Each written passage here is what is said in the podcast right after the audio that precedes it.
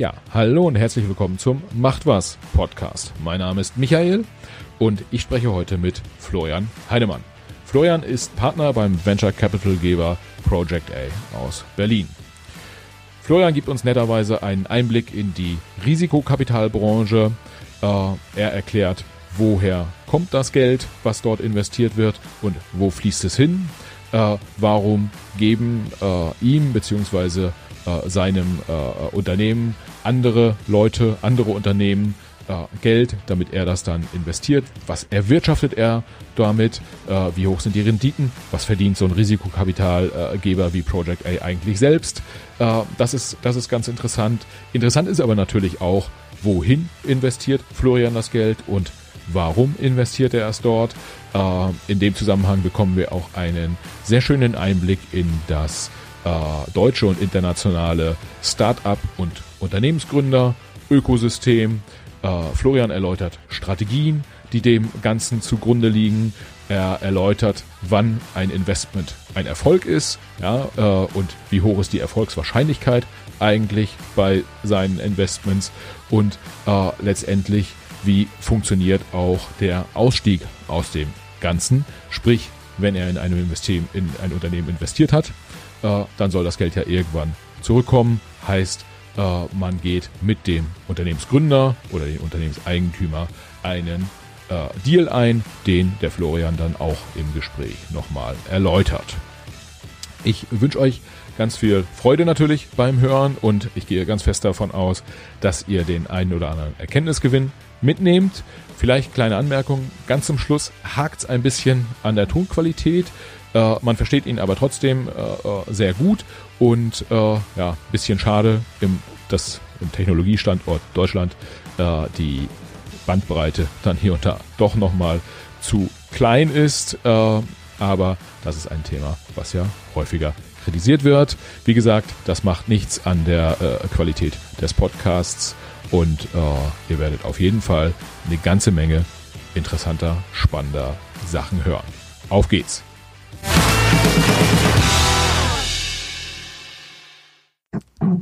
Herzlich willkommen zum Macht was Podcast heute mit Florian Heinemann. Florian, du bist Partner bei äh, Project A, einem Venture Capital Unternehmen. Habe ich das? Das ist richtig, oder? Das ist 100% korrekt. Ja, ja. Man, man, man, hat mir gesagt, ich solle immer die äh, äh, Gäste vorstellen, weil das ist kürzer. Die Gäste würden sich immer irgendwie selber vorstellen. Deshalb versuche ich das einfach mal und du hakst einfach mal ein, wenn ich Quatsch erzähle, äh, dann dann sagst du oder dann korrigierst du mich einfach nochmal. Ja? Äh, also ich habe heute hier zu Gast Florian Heinemann, selbst äh, Digitalunternehmer Anfang 2000 oder Anfang der 2000er Jahre gewesen, hat dann äh, ja irgendwie mit AB E-Books äh, Amazon angegriffen, äh, beziehungsweise das Unternehmen dann an Amazon verkauft.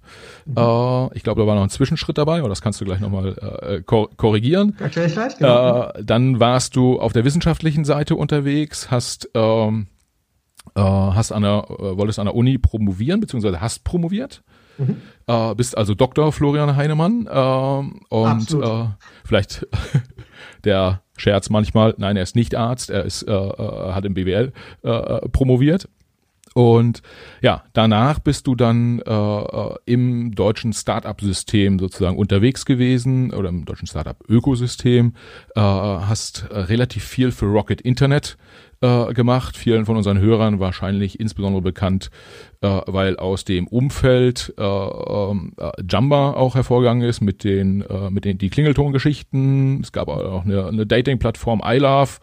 Äh, ich da, glaub, muss, da, da muss ich jetzt korrigieren. Das war vor, das war vor Rocket. Ah, das okay. War, das war 2001, 2, 3, 4 so. Ja. Rocket kam dann 2007. Ah, okay. Also, die, die, die Klingeltonzeit war überwunden zu Rocket-Zeiten. Da, das war dann eher so Zalando und HelloFresh. Und so. Ah, okay. Das heißt, mit den Klingeltönen hattest du nichts zu tun? Uh. Das kann ich leider nicht sagen, weil ich neben meiner Promotionswissenschaftszeit Halbzeit äh, eben für die Sambas damals schon gearbeitet habe. Und das war dann in der Tat Yamba und, und iLove und so weiter. Aber da war ich jetzt eben, war ich freier Mitarbeiter, Berater quasi. Aha, Aber ich kann okay. mich davon nicht komplett frei okay. sprechen. So, so, so ein bisschen Verantwortung trägst du also auch für diese nervigen Klingeltöne dann.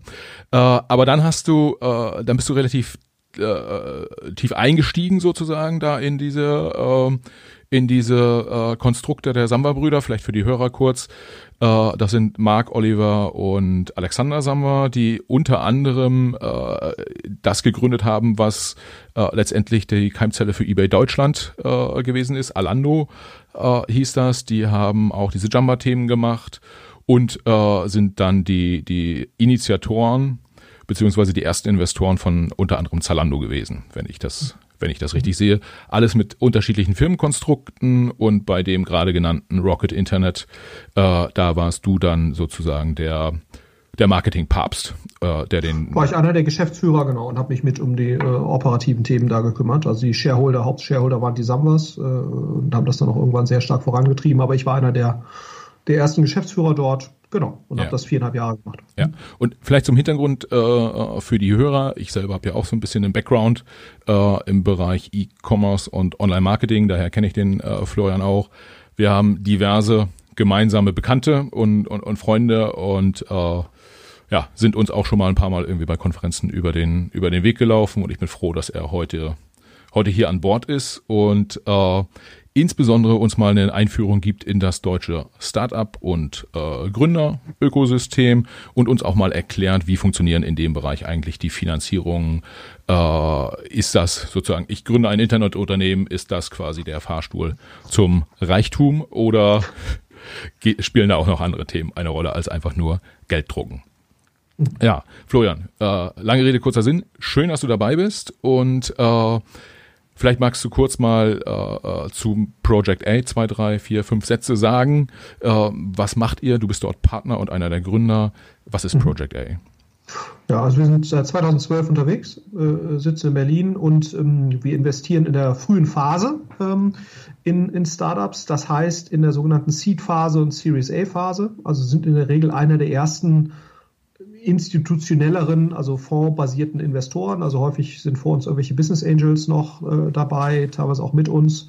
Hm, aber wir sind häufig einer der ersten Fonds, die dann in, in digitale Themen investiert. Wir investieren in ganz Europa. Ähm, äh, das heißt also nicht nur Deutschland, äh, sondern äh, äh, inklusive England, muss man auch sagen. Wir sind auch sehr aktiv in England. Also trotz Brexit oder so sind wir da, für uns wird England weiter zu Europa zählen, auch Osteuropa zum Teil. Hm und äh, investieren dort in der Regel äh, initial eins bis fünf Millionen Euro. Ähm, und investieren jetzt gerade aus unserem dritten Fonds ähm, und äh, investieren nur in digitale Themen. Das heißt also nicht jetzt nur wie Biotech oder Medizintechnik oder sowas, sondern nur in digitale Themen, da auch nochmal ein paar ausgewählte Schwerpunkte.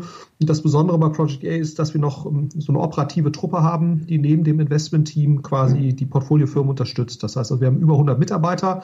Das ist für einen Venture Capital Fonds relativ viel. Ne? Also normaler Venture Capital Fonds unserer Größe hätte vielleicht 15 Mitarbeiter, 12, 15 Mitarbeiter. Wir haben über 100, weil eben der Großteil dieser Leute ähm, äh, nicht das, die Investmentaktivität an sich äh, macht, sondern quasi die Betreuung der Firmen, indem wir halt bei operativen Themen sehr stark unterstützen. Und das ist so äh, das, das Kern, der Kerndifferenziator auch von Project A, dass wir sozusagen dazu in der Lage sind.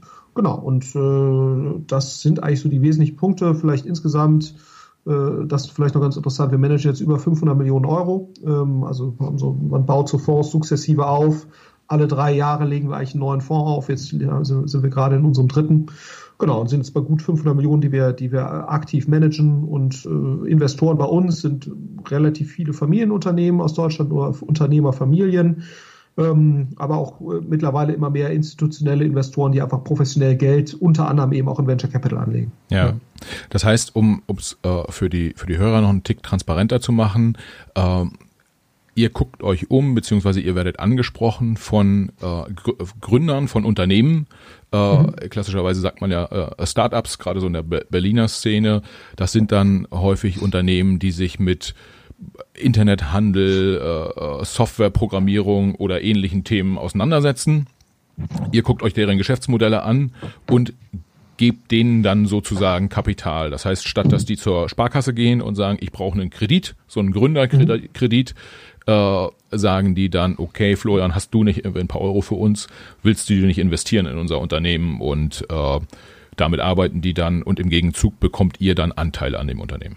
Richtig? Das ist korrekt, genau. Wir führen, führen eine sogenannte Kapitalerhöhung durch. Ne? Also wir, wir vergeben Eigenkapital, das ist immer ganz wichtig. Ne? Ja. Bank vergibt Fremdkapital, was du dann zurückzahlen musst. Das Geld, was wir geben, musst du nicht äh, quasi per se zurückzahlen, ne? Ja. sondern nur dann, wenn die Anteile, die wir dafür bekommen haben im Zuge der Kapitalerhöhung, äh, wenn die dann verkauft werden, ne? im Rahmen von einem Exit oder einem Börsengang, dann verdienen wir unser Geld. Ne? Ja. Äh, aber eben erst dann, äh, wenn es wirklich eben zu einem, zu einem Exit kommt, äh, entweder komplett oder im Teilverkauf. Ja. Das Genau. heißt, ihr seid Anteilseigner dann Unternehmen. Ja. Okay, das, ähm, was für viele äh, so ein bisschen irritierend ist, wenn man, wenn man da irgendwie so drauf guckt auf die Startup-Szene, da sind ja relativ viele Kapitalgeber unterwegs, also viele unterschiedliche Arten von, von Kapitalgebern. Magst du mal kurz schildern, was zeichnet so ein Venture Capital Unternehmen wie eures aus und was ist der Unterschied zum Beispiel zu Business Angels oder zu Private Equity Unternehmen oder wer da sonst noch so unterwegs ist? Mhm, Ja, äh, genau, das einmal kurz erklärt. Also Business Angels investieren in der häufig noch mal früher, als wir das tun. Also häufig, man spricht dann von Pre-Product. Ne? Ja. Äh, Das heißt also, oder wenn, wenn quasi noch gar nichts da ist, außer sozusagen ein Team oder Idee, das ist häufig die Phase, wo Business Angels erstes Geld reingeben. Ähm, Und ähm, das ist in der Regel, das machen wir auch ab und zu mal, aber das ist eher die Ausnahme. Also wir investieren eigentlich in der Regel dann, wenn sich ein Team geformt hat, wenn eine Gesellschaft gegründet wurde und, und wenn sozusagen zumindest mal ein Prototyp und erste Kunden äh, existieren. Das ist so das Allerfrühste, dass wir uns irgendwas angucken, was auch daran liegt, dass wir ähm, mindestens eine Million Euro investieren wollen, initial, weil wir einfach sagen, unser gesamter Fonds hat jetzt 200 Millionen Euro ungefähr. Und wenn wir zu klein, zu wenig Geld investieren, das hört sich jetzt ein bisschen bescheid an, ich weiß, aber wenn du sagst, so unter einer Million Euro, das lohnt sich nicht, weil wir halt eine ziemlich große Maschine dahinter haben äh, und das muss in einem vernünftigen Verhältnis stehen, die Investitionssumme zu den, zu den Kosten, die wir haben. Deswegen fangen wir erst ab eine Million an. Business Angels sind häufig schon so mit 20, 50, 100.000 Euro unterwegs und Private Equity Unternehmen dazu. Und oh, das ist nochmal ganz wichtig, die Unternehmen, wo wir investieren, sind nicht profitabel. Ne? Ja. Also ich weiß gar nicht, ich, mich, weiß gar nicht, ob es schon mal ein profitables Unternehmen gab. Ich kann mich nicht an eins erinnern, das schon profitabel war, als wir investiert haben. Das ist also, äh, das heißt, da steckt noch relativ viel Risiko drin. Deswegen spricht man auch von Risikokapital oder eben Venture Capital. Ja. Private Equity Firmen investieren in der Regel erst dann, wenn eine Profitabilität da ist Ja. und verwenden auch zur Finanzierung des Kaufpreises zum Teil sogenanntes Fremdkapital, also kriegen von der Bank ein, Darlehen. Und das ähm, äh, geht auch in der Regel erst, wenn Unternehmen ein Profitabilitätsstadium erreicht haben. Man hat jetzt noch so Zwischenstufen, ne, so Growth Capital und du hast auch immer mehr äh, Wachstums äh, sozusagen orientierte Private Equity Unternehmen, die auch in nicht profitable Unternehmen oder gerade so profitable Unternehmen investieren. Das gibt es mittlerweile schon auch. Die sind dann noch so dazwischen. Ja. Ähm, äh, aber Private Equity Unternehmen äh, investieren in der Regel auch deutlich mehr Geld, als wir das tun. Also wir sind so bei 1 bis 5 Millionen Euro initial, können so bis zu 15 Millionen Euro pro Unternehmen, 16 in, investieren. Da geht eigentlich Private Equity erst los. Also die Fonds im Private Equity Bereich sind in der Regel noch mal größer. Da gibt es Ja, Fonds, die ja. sind Milliarden groß, äh, aber so die kleinsten sind so 150, 200 Millionen groß. Im, Small, im sogenannten Small Cap Private Equity Bereich, äh, die müssen in der Regel noch mal größere Tickets schreiben als wir. Und das Ausfallrisiko ist bei uns natürlich, ist bei den Business Angels am höchsten. Äh, Ja. Dann ist es bei uns schon ein bisschen niedriger und bei den Private Equity Unternehmen fallen wenige Unternehmen komplett aus. Ja, ja. Äh, genau. Das ist so, kann man sich das so ganz grob vorstellen. Ja. Wenn man wenn man jetzt nochmal drauf guckt, ähm, wie die die drei also ist ja eine grobe grobe Unterteilung äh, Business Angel, Venture Capital ähm, und und Private Equity äh, kann man sagen, Business Angels, das sind ja häufig Privatpersonen, die dort investieren, die investieren dann auch ihr privates Geld. Das heißt, da kommt jemand um die Ecke, sagt, ich möchte ein Unternehmen gründen, ich weiß noch nicht gar nicht ganz genau, wie es aussieht, oder ich habe eine ganz genaue Idee, aber eigentlich habe ich sonst noch nix. Gib mir doch mal die ersten äh, 20.000 Euro oder 25.000 Euro, damit ich so eine GmbH gründen kann. Das ist dann der Job eines Business Angels. Äh, ihr kommt danach. Äh, dann kommen die Private Equity äh, äh, Unternehmen, die dann wiederum aber auch nicht ihr privates Geld äh, in, ja, sind ja institutionelle Investoren, sind Unternehmen, äh, sondern die investieren dann Geld von anderen Investoren wiederum, was sie bekommen haben und äh, sie bekommen für ihre Investitionen dann auch äh, Kredite von Banken wiederum, die das diesen äh, äh, Private Equity Unternehmen äh, zur Verfügung stellen. Wenn wir jetzt da, dazu im Gegensatz uns die Venture Capitalisten angucken, ähm, ihr du hast gesagt, ihr investiert Eigenkapital, also im Prinzip das Geld, was dann in dem, in dem Unternehmen liegt, in das ihr investiert habt, das gehört dem Unternehmen dann auch mhm. nach der Runde. Das ist ja wichtig, also es muss nicht zurückgezahlt werden. Äh, das Geld, was ihr aber da investiert, woher kommt das und äh, wie, das, das, das liegt bei euch sozusagen auf dem Konto und soll vermehrt werden? Das ja, das liegt erst, also erstmal genau, woher kommt das und dann äh, liegt das bei uns auf dem Konto. Das, das tut es nämlich nicht. Aber kommen wir erstmal zu der Frage, äh, sozusagen, woher kommt das Geld? Ähm, ähm, das sind in der Regel vermögende, also sagen wir so, du, du hast so eine Mischung aus ähm, vermögenden Privatpersonen, also sogenannten Family Offices, äh, die dann, die dann investieren, die einfach sagen, einen gewissen Teil meines Vermögens investiere ich in Private Equity oder äh, eben Venture Capital als Unterbereich von Private Equity, ne, der ja. nochmal ein bisschen risikoreicher ist. Du hast ähm, auch zum Teil Unternehmen, die in, in, Venture Capital investieren, zum Teil auch aus strategischen Überlegungen, ne? zum Teil auch so eine Mischform, also Familienunternehmen, die jetzt äh, letztendlich einer Familie gehören, ähm, die aber äh, sozusagen entweder aus Vermögensallokationsgründen oder auch zum Teil aus strategischen Überlegungen gerne bei Venture Capital Fonds investieren, um zu lernen ne, über ja. digitale Themen. Und dann hast du sozusagen auf der anderen Seite die institutionellen, äh, also Pensionskassen. In den USA hast du sehr stark auch sogenannte Endowment-Fonds, also die an Unis angegliedert sind oder solche Sachen wie, ähm, äh, was ich, der Ontario Teachers und irgendwas ja. fand, also äh, so große Pensionskassen, die, die einfach einen gewissen Teilbetrag in Private Equity und Venture Capital investieren. Ja, ja. Als äh, renditeträchtiges sozusagen als renditeträchtige, aber sehr langfristige Anlageklasse. Ne? Und, und der Vorreiter waren eigentlich so die Endowment-Fonds, äh, die angefangen haben in den 80er Jahren oder noch früher sogar in, in, in Private Equity zu investieren und dann eben auch zum, zum Teil 30 Prozent äh, im Bereich Private Equity und Venture Capital haben, also den Großteil Private Equity und dann eben einen gewissen Teil in, in Venture Capital. Das sind eigentlich die, die in den USA den Großteil der, der Venture Capital Szene tragen und eben ähm, sozusagen pro, professionell agierende Family Offices, die, die dann letztendlich den, den Endowment Fonds ein Stück weit gefolgt sind, weil sich halt gezeigt hat, dass äh, wenn man Renditen anstrebt über 10 Prozent, äh, dann muss man eigentlich im Bereich ähm, äh, Private Equity investieren äh, und Venture Capital als Untergruppe, weil du sag mal mit einer langfristigen Aktienmarktanlage zeigt sich eigentlich, liegt man eher so im Bereich 6 bis 8 bis 9 Prozent. Ne, ja. so, äh, das ist so das, was man erreichen kann. Ähm, kann aber natürlich täglich an sein Geld. Ähm, äh, wenn man einfach in irgendwelche Indizes oder ETFs oder sowas investiert, äh, dann, dann äh, liegt man so in dem Bereich.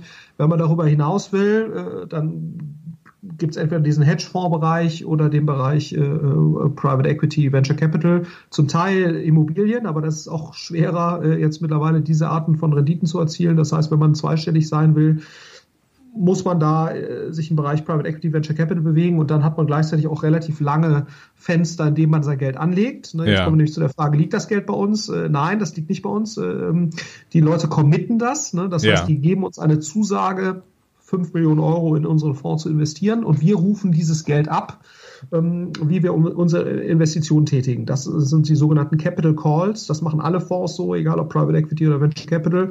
Ähm, das heißt, die rufen das Geld in dem Moment ab, wenn sie es brauchen. Ne? Und in der Regel ist es so, dass so ein Fonds zehn Jahre, zwölf Jahre läuft im Venture Capital Bereich. Im Private Equity ist es ein bisschen kürzer, das sind eher so fünf bis sieben. Ähm, und dann rufst du das Geld äh, über die Zeit ab, wie du eben die Investitionen tätigst. Ja. Und äh, genau. Okay. Und wenn man jetzt mal drauf guckt, du hast gesagt, ihr, ihr managt äh, quasi 500 Millionen Euro. Äh, von den 500 Millionen Euro ist liegt im Zweifel, ein Teil des Geldes liegt noch bei den Investoren, weil es noch nicht abgerufen wurde und ein Großteil des Geldes ist schon in äh, Unternehmen investiert. Das heißt, auf dem Project A-Konto selber liegt wahrscheinlich dann das wenigste. Äh, äh Richtig. Also gerade in Zeiten von Negativzinsen ne, äh, versuchst du natürlich das ähm, so gering wie möglich zu halten. Ja. Und du zahlst an deine ähm, Investoren in der Regel auch irgendeine Art von Mindestverzinsung. Das heißt, in dem Moment, wenn du Geld von deinen Investoren abrufst, ja in dem Moment tickt die Uhr dieser Mindestverzinsung. Die lag mal so bei 6, 7 Prozent, das ist ein bisschen gesunken, ähm, äh, aber die musst du dann eben erstmal erwirtschaften. Das heißt, du versuchst eigentlich wirklich nur das Geld abzurufen von deinen ja. Investoren, was du wirklich investierst. Ja. ja. Das, wenn man sagt, Mindestverzinsung, die lag mal bei 6, 7, wenn sie heute bei 3, 4 nur liegen würde, dann müsstet ihr ja, dann selbst damit seid ihr dann ja irgendwie den, äh, äh zumindest mal verglichen mit dem Girokonto, ein hochattraktiver äh, Investmentkanal. Äh, kann man im Prinzip sagen, das Einsammeln von Kapital ist dann, dann für euch jetzt kein Problem. Es ist eher ein Problem, äh, das Geld richtig auszugeben. Und vielleicht davor noch die, die Frage, wie funktioniert das eigentlich, dass dieses Kapital einzusammeln? Also mhm. äh, die 500 Millionen Euro, die du beschrieben hast, ich glaube, das sind drei Fonds, die ihr aufgelegt habt. Ja, nur ein paar kleinere so, so äh, Opportunity-Fonds an der Seite, aber es sind drei Hauptfonds. Ja, das heißt, wenn, wenn du morgen losgehst und sagst, so, ich lege jetzt einen neuen Fonds auf, ich möchte meinetwegen 150 Millionen Euro dafür haben, beziehungsweise das Geld, wie du ja gesagt hast, kommt nicht äh, sofort, aber die Commitments über 150 Millionen Euro. Äh, wie ist da der Prozess? Äh, nimmst du dann den Telefonhörer in die Hand und rufst die reichsten 100 Deutschen an und sagst, so hier könnt ihr Geld investieren und dann sagen die, oh, auf dem Girokonto kriege ich nix, äh, äh, irgendwie, was der Florian da anbietet, das muss ich auf jeden Fall machen und dann unterschreiben die oder, oder wie funktioniert das? Ja, vielleicht ein, eine Sache vorneweg, weil sag mal, ähm, diese, diese Mindestverzinsungsthematik, die ist nicht ersetzt worden durch geringere äh, Zinsen, also jetzt drei Prozent, sondern ja. du hast eher so einen Faktor, dass äh, der ist jetzt 1,3, 1,4 oder so, dass du den Leuten mindestens 1,3 mal das Geld zurückbezahlst, was sie einbezahlt haben. Ah, ne? okay. Also wenn sie die 100 Euro geben, dann kriegen sie mindestens 130, 130 zurück, aber das entspricht sehr wahrscheinlich mindestens diesen, diesen 3 Prozent. Ja. Ähm, das, das ist schon so, also äh, wahrscheinlich ist es sogar eher mehr, äh, ehrlicherweise. Ähm, du, du hast natürlich nur folgendes Thema. Ähm, das ist natürlich nicht vergleichbar mit einem Tagesgeldkonto, wo du in, keine Ahnung, bei einer isländischen Bank oder wo auch immer man jetzt gerade viel äh, Geld bekommt, noch äh, anderthalb Prozent bekommt für Neukunden oder ja. so. Das ist nicht mehr so. Äh, da kommst du ja theoretisch täglich dran. Kannst dein Konto zumachen, da kriegst du deine Zinsen. Das ist bei uns natürlich nicht so. Bei ja. uns ist das Geld ja wirklich über 10, 12 Jahre committed und wir geben dir dein Geld dann zurück, wenn wir die Rückflüsse haben, wann auch immer das genau ist, das haben ja selbst wir nur zum Teil unter Kontrolle. Das heißt, ja. es ist natürlich nicht, ne, deswegen, äh, deswegen ist das nicht ganz vergleichbar, ne, dass du sagst, ja super, hier bei denen kann ich mal Geld für fünf Prozent parken, ist ja sensationell. Ja. Äh, das stimmt natürlich so ein bisschen, ne, solange wir das Geld, solange das Geld nicht weg ist, ja. äh, also wir komplette Fehlschläge haben, ist das so. Ähm, aber äh, der Vergleich hinkt eben, weil du nicht an das Geld rankommst. Ne? Ja, so, äh, ja. so, das ist so ein bisschen der, das Problem. Äh, zu der Frage, wo kommt das Geld her? Ähm, ja, wir haben jetzt mittlerweile natürlich einen relativ großen Investorenstamm aufgebaut, ne, an ja. eine Reihe von Familienoffices und so weiter, größere institutionelle Investoren und, und was passiert, wenn wir einen neuen Fonds auflegen? Dann besprechen wir das in der Regel schon mal mit den größten Investoren, die wir in dem Vorfonds haben oder in den Vorfonds. Ne, das ist zum Beispiel bei uns jetzt eine, Otto-Familie oder die Otto Group, ne, ja. sozusagen als, als Familienunternehmen. Ähm, das sind einige größere institutionelle Investoren aus den USA und äh, auch die Europe, der European Investment Fonds, also äh, der europäische Steuerzahler ist ein großer Venture Capital Investor in Europa. Und dann besprechen wir das mit denen, ne, dass wir sagen, äh, im Vorfeld, wir, wir überlegen jetzt einen nächsten Fonds aufzulegen im Q, keine Ahnung, 4 2021. Das machen wir in der Regel schon so mit einem Jahr Vorlauf. Ja. Ähm, und, und sagen, wir überlegen das jetzt, das soll so grob ähm, die Struktur sein, da wollen wir investieren, das wird die Fondsgröße sein, das wird der Fokus sein. Äh, findet ihr das attraktiv? Ne? Und dann gehen wir äh, mit so ein paar größeren in die, in die äh, Diskussion ja. ähm, und legen letztendlich die Rahmenbedingungen fest. Ne? Äh, was Geografie, Phase, Schwerpunkte, Größe und natürlich auch letztendlich die Gebühren äh, angeht und so weiter, die damit verbunden sind. Und dann zurren wir das fest äh, mit denen und das ist dann in der Regel verbunden mit einem Commitment von diesen ja. Leuten, dass sie sagen, okay, unter den Bedingungen können wir uns vorstellen, x Millionen Euro zu committen. Ähm, und, und dann gehen wir im, Prinzip äh, mit dem, mit den, mit den Rahmenbedingungen, die wir dann haben, gehen wir dann an einen breiteren Investorenkreis äh, ran. Erstmal sozusagen die, die sowieso schon bei uns investiert sind. Und dann sprechen wir aber auch immer wieder systematisch neue an. Ne? Und, und sag mal, je etablierter du bist, ja und wir sind jetzt als neunjähriger Fonds immer noch relativ emerging, ne? wie man, ja. man spricht von sogenannten Emerging Managern. Äh, ähm, noch also jung. Im Vergleich zu irgendwelchen, noch jung. jung ja, und so. entwickelnd. Und, und, äh, und, und, die, und, die, und die institutionelleren Investoren, gerade aus den USA, äh, die da seit 30, 40 Jahren Venture Capital investieren, für die sind wir immer noch so ein bisschen, ne, erstmal sind wir europäisch und dann noch relativ jung so. Ähm, das heißt, für die kommen wir so langsam in die Phase, wo man nach neun Jahren so sehen kann, was machen die eigentlich für eine Arbeit. Ne? Also unser ja. erster Fonds, da kann man jetzt langsam ziemlich zuverlässig sagen, ist das eigentlich gut oder schlecht. So und ähm, oder entwickelt sich das gut. Also du brauchst halt sehr lange, und äh, so institutionellere Investoren würden wahrscheinlich nicht deinen ersten Fonds backen. Also was anderes ist jetzt, wenn Mark Zuckerberg ja. jetzt einen Venture Capital Fonds machen würde, dann würden die das wahrscheinlich auch machen. Aber wenn du sozusagen, äh, wenn du jetzt quasi ein deutsches Team bist oder ein europäisches Team mit einem guten Track Record, aber jetzt nicht äh, wahnsinnig äh, lange bekannt dort, ja. dann würde jetzt wahrscheinlich eine Ford Foundation oder solche Leute die jetzt äh, recht aktiv sind, oder ein Harvard Endowment Fonds würde wahrscheinlich nicht bei dir investieren, sondern die sind dann eigentlich erst so beim zweiten, dritten Fonds dabei, wenn die merken, das Team ist stabil und so weiter. Ja. Aber im Prinzip äh, baust du dir über die Zeit äh, so einen Investorenstamm auf äh, von Leuten, wo du weißt, die sind, äh, die wollen eben einen gewissen Teil ihres Vermögens oder ihres Stiftungsvermögens oder ihrer Pensionskasse in den Bereich investieren. Und da musst du einfach auf den Schirm kommen und dann gucken die sich einfach deine Strategie an, deine Zahlen und, äh, und entscheiden sich dann. Ne? Und so ein Endowment-Fonds in den USA, die sind schon mindestens bei 20, 30, 40 verschiedenen Venture Capital Fonds investiert. Ja. Ne? So, und äh, da muss man halt dazukommen. Und, und das heißt, äh, also du, du, wenn ich zusammenfasse, du besprichst quasi mit deinen Ankerinvestoren, die, die schon da sind, besprichst du wie dieser neue Fonds aussehen soll, also in welche Unternehmen, meinetwegen, wir investieren jetzt nur noch in E-Commerce-Unternehmen, was man mhm. Stand heute wahrscheinlich nicht mehr machen würde, äh, äh, oder wir investieren nur noch in äh, E-Learning-Software mit diesem, mit diesem Fonds und wir investieren in Unternehmen, die alle schon ein äh, Produkt haben, mhm. noch nicht profitabel sind, aber mit hoher Wahrscheinlichkeit in den nächsten zwei Jahren profitabel werden und mhm. Mindestinvestition ist eine Million Euro. Da, da haben sozusagen die, die Erstinvestoren haben so ein Mitspracherecht, wie dieser Fonds gestaltet wird. Ich würde es nicht Mitspracherecht nennen, aber ich würde mal sagen, sie haben eine, äh, sie haben eine Beratungsmöglichkeit. Oh, ja? Also okay. letztlich, äh, also letztendlich der, der, der Fondsinitiator, das sind ja dann wir, ne? ja. äh, der, der legt schon die Bedingung fest. Ja. Es kann halt nur sein, dass er zu diesen Bedingungen kein Geld kriegt. Ja, okay. ja, so, äh, also wir haben letztendlich natürlich eine Art Vetorecht gegen das Gesamtpaket. Aber ja. sie haben jetzt nicht bei Einzelinvestitionen oder so äh, ein Mitspracherecht. Das gibt es zum Teil auch, ja. ähm, aber, aber solche, solche Agreements machen wir eigentlich nicht, sondern bei uns ist es im Prinzip so, ähm, wir haben immer ganz klare, feste Regeln, äh, sozusagen, die wir vorher festlegen, an die wir uns halten. Ähm, und, und dort ist es dann eben so, dass ähm, äh, ja, und dort ist es dann eben so, äh, dass das vorher schon, äh, schon definiert ist, aber dann danach, wenn dann der äh, ähm, Investor einmal Ja gesagt hat zu diesem Gesamtpaket, dann ist das Thema auch durch. Ja. Ne? Also dann, dann haben wir im Prinzip die komplette Entscheidungsmacht. Ne? Der nächste Entscheidungspunkt ist erst dann wieder, ähm, wenn unser nächster Fonds ansteht. Ne? Äh, ja. Weil wenn die dann nicht happy waren mit dem, wie wir uns entschieden haben oder uns über irgendwelche Absprachen hinweggesetzt haben oder so, dann geben sie uns dann einfach kein Geld mehr. Ja. ja? Das, also, ja. Das, das heißt, in so einem, äh, wenn man so ein, so ein äh, Venture Capital Unternehmen gründet, äh, muss man insbesondere in den ersten Jahren auch ein sehr guter Verkäufer sein.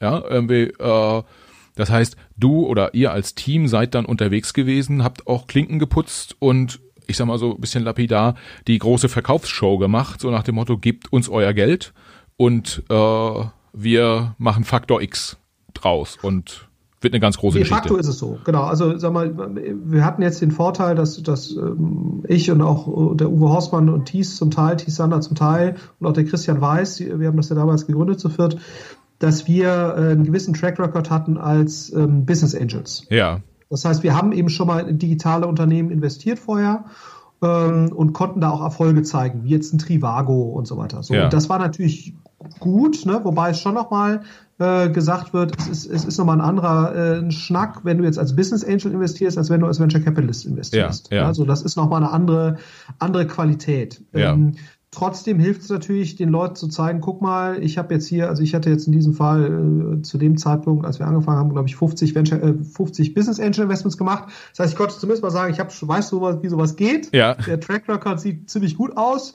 und, und, und ich kriege Dealflow. Ne? Also ja. ich kann und, und ich habe eine gewisse Kredibilität, äh, weshalb Leute mich in, äh, investieren lassen. So. Ja. Ähm, und, und, und, und das hilft natürlich, aber letztendlich muss man sagen, du brauchst, das ist schon die Erfahrung bei den allermeisten Fonds, die entstehen, du brauchst halt eine Person oder eine Institution, die an dich glaubt. Ja. Äh, und dann erstes großes Ticket schreibt, weil dann wird es relevant einfacher. Und das war eben bei uns der, von, von Otto der Rainer Hillebrand und letztendlich natürlich dann auch irgendwo Michael Otto oder der damalige Otto-Vorstand, die dann halt gesagt haben, ich glaube an euch, hm, ihr kriegt das hin.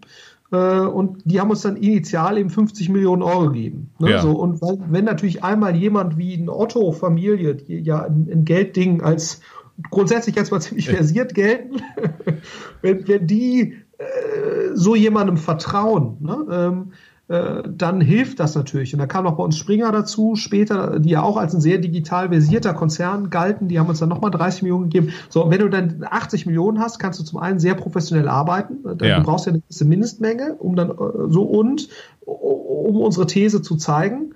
Ähm, äh, und es hat natürlich dann schon die Glaubwürdigkeit gegenüber weiteren Investoren dramatisch erhöht, ne? ja. wenn du dann eben solche äh, sozusagen äh, Familien, Schrägstrich Unternehmen dabei hast, die, die an dich glauben. Das, macht es deutlich wahrscheinlicher, dass der Rest gelingt. Also die, das schwierigste Geld ist das erste. Ah, okay. Das ist aber auch da ja wie, wie wie bei so vielen anderen, insbesondere B2B-Geschäftsmodellen, äh, du brauchst Referenzkunden äh, wenn du den ersten, genau wenn du den ja. ersten großen Referenzkunden hast, dann wird's, dann wird's einfacher. Äh, das ist, das ist interessant. Und das, was du schilderst, das unterlegt auch nochmal, man sagt ja so in der Szene zum Beispiel, dass Rocket Internet insbesondere so erfolgreich ist, weil äh, der CEO Oliver Sommer äh, so extrem gut darin ist, Investoren zu überzeugen. Also weil der mhm. durch die Welt fliegt und äh, äh sozusagen jedes Mal äh, mit dem Geldkoffer wiederkommt äh, und sich kaum dagegen wehren kann, dass die Leute ihm die Kohle hinterher schmeißen, so, sozusagen.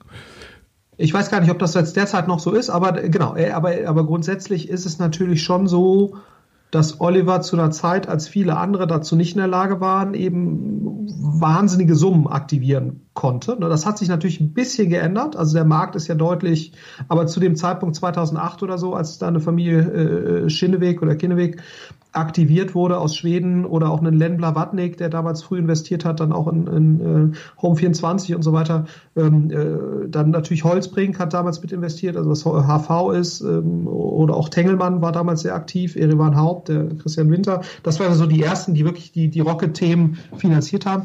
Und da war er schon, muss man sagen, war es ein riesen Wettbewerbsvorteil, ja. weil er eben jemand war, der wirklich substanzielle Summen in Europa oder in Deutschland speziell aktivieren konnte. Und das konnten, konnten damals wen, also ich kenne ehrlicherweise niemand anders, zumindest in diesem Venture-Bereich, der das damals konnte. Ja, ja. Und es, es ist ja so, also heute ist natürlich das Niedrigzinsniveau etwas, was wahrscheinlich Investoren antreibt, die dann euch oder auch euren Wettbewerbern gerne zumindest mal zuhören. Mhm. Ähm, was ist dann noch so die, äh, die Kompetenz, die man dann als Investor äh, zeigen, beziehungsweise äh, als ihr seid ja auch Investor, aber in dem Fall, die ihr gegenüber euren Investoren zeigen müsst. Ihr müsst einen Track Record zeigen, äh, mhm. ihr müsst gut verkaufen können. Gibt es sonst noch irgendwelche Faktoren, die euren Investoren wichtig sind? Ihr müsst wahrscheinlich integer sein als Person, äh, könnte ich mir vorstellen. Ja, du musst Konstanz, ne, ist auch wichtig, dass ja. du sozusagen als die, äh, ich sage, die investieren ja über sehr lange Zeiträume. Ja. Also die müssen ja quasi wirklich über 10, 12 Jahre auf dich setzen. Ja. Und, und das heißt Konstanz im Team, ähm, Zuverlässigkeit, wir haben das und das gesagt, da, da investieren wir, dann ein paar Jahre später machst du das dann wirklich auch. Ne? Ja. So, also viele von diesen, gerade die institutionelleren Investoren, verfolgen dich über Jahre, ja. äh, sprechen immer wieder mit dir und dann nach ein paar Jahren äh, agieren sie dann auch äh, wirklich und, und, und committen Geld. Ähm, und ich glaube, so dieses über lange Zeit nachvollziehbar und transparent zu agieren. Das ist schon ein wesentlicher Faktor, muss ja. man sagen. Ja. Und dann natürlich, äh, das Wesentliche ist dann aber schon natürlich irgendeine Art von Track Record zu zeigen ja. und irgendeine Art von Entwicklung. Sind die, und das ist jetzt einmal das, was so, wenn wir jetzt amerikanische Institutionelle äh, überzeugen wollen, äh, was ganz lustig ist, äh, was sehr stark hilft, ist, es ist insbesondere, sind die bei Unternehmen investiert, wo auch andere Fonds, an die wir jetzt schon glauben, ja. Ne?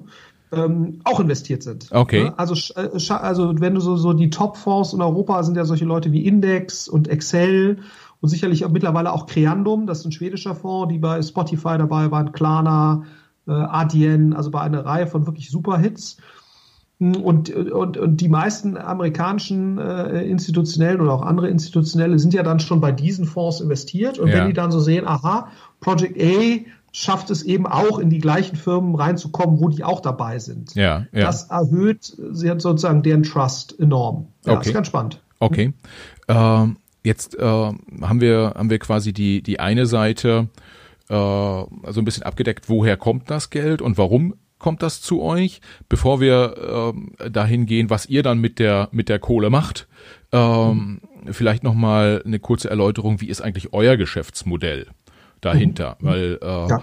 wahrscheinlich nimmst das Geld nicht und betreust es ohne äh, äh, was davon zu haben. Auch äh, letztendlich, ihr seid ja auch ein Unternehmen.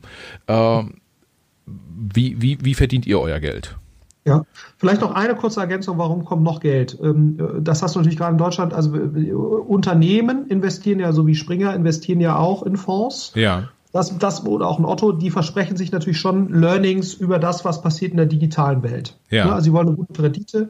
Äh, das darf man als, als Faktor nicht ver vergessen. Das ist auch für Familien häufig relevant. Da wollen gerade die jüngere Generation will nah dran sein an diesen digitalen Themen ja. und investieren dann in einige Venture Capital Fonds um sich da und versprechen sich davon einfach ein, eine Art Frühwarnsystem oder oder äh, oder oder letztendlich ausgelagerte Research ein Stück weit. Das ah, ist schon also da, das ist schon auch noch ein wichtiger Faktor. Oh, okay. Äh, wie läuft die, wie warte, läuft die da, vielleicht da kurz dazu dazu kurz eine Nachfrage. Das heißt, ich hatte jetzt äh, äh im letzten Jahr den den Per Ledermann von Edding äh, hier im Podcast, der auch sehr stark irgendwie auf das Thema Digitalisierung setzt, der seinen, seinen Laden auch äh, sehr stark weiterentwickelt. Laden ist ein bisschen despektierlich, ist ein doch durchaus ganz cooler, cooler Laden, äh, Edding. Mhm. Ähm, das heißt, dem wird man sagen, Per, äh, guck mal, ob du nicht unbedingt selber nur in irgendwelche Startups investierst, sondern sprich mal mit dem Florian, äh, mhm, genau. gib dem dein Geld, der gibt dir eine gute Rendite und dann stehst du ihm aber auch noch zur Verfügung und